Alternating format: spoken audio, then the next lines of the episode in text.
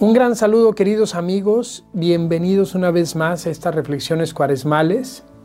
Hace unos días hablábamos del papel de los santos en nuestra vida, de la importancia de hacernos amigos de los santos y de pedir su ayuda y su intercesión en este camino cuaresmal, en este maratón de la vida espiritual que estamos viviendo todos nosotros. Pues hoy quisiéramos dedicar la reflexión a hablar de una santa muy particular y es la Santísima Virgen María, la Madre de Dios y nuestra Madre. Quisiera invitarles a que le digamos a María, ven a nuestra vida en este camino cuaresmal, ven y ayúdanos en este maratón que estamos viviendo. Y para esto les quiero compartir una anécdota de cuando era pequeño.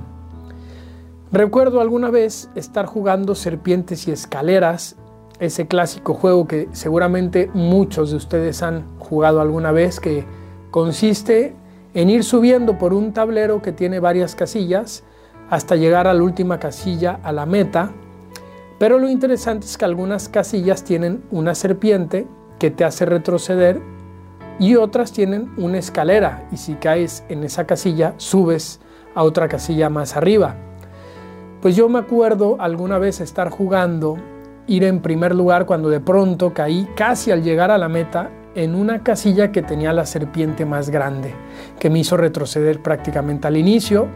Yo estaba muy desanimado, pensaba que iba a perder, cuando de pronto, para sorpresa mía y sorpresa de todos, caí en la casilla que tenía una escalera muy grande y luego en otras casillas que tenían escaleras, así que fui subiendo y subiendo hasta llegar en primer lugar a la meta.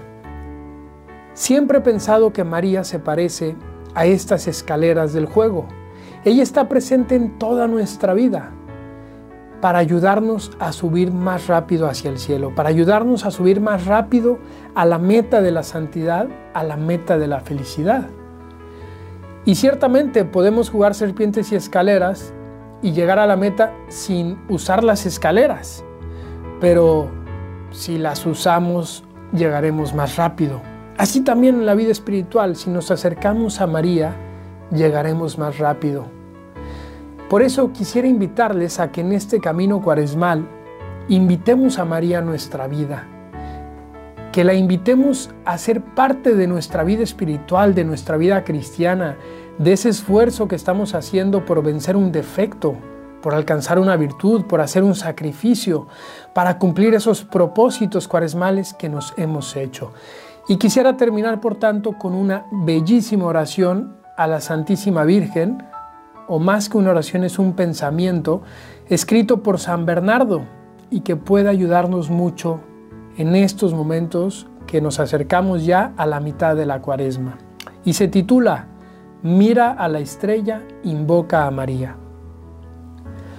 Oh tú que te sientes lejos de la tierra firme, arrastrado por las olas de este mundo, en medio de las borrascas y de las tempestades. Si no quieres zozobrar, no quites los ojos de la luz de esta estrella. Invoca a María. Si se levantan los vientos de las tentaciones, si tropiezas en los escollos de las tribulaciones, mira la estrella, llama a María. Si la ira o la avaricia o la impureza impelen violentamente la navecilla de tu alma, mira a María en los peligros, en las angustias, en las dudas. Piensa en María, invoca a María.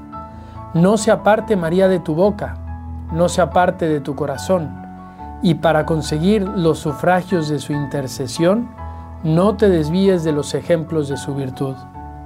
No te extraviarás si la sigues, no desesperarás si la ruegas, no te perderás si en ella piensas si ella te tiende la mano, no caerás. Si te protege, nada tendrás que temer. No te fatigarás si es tu guía. Llegarás felizmente al puerto si ella te ampara. Mira la estrella, invoca a María.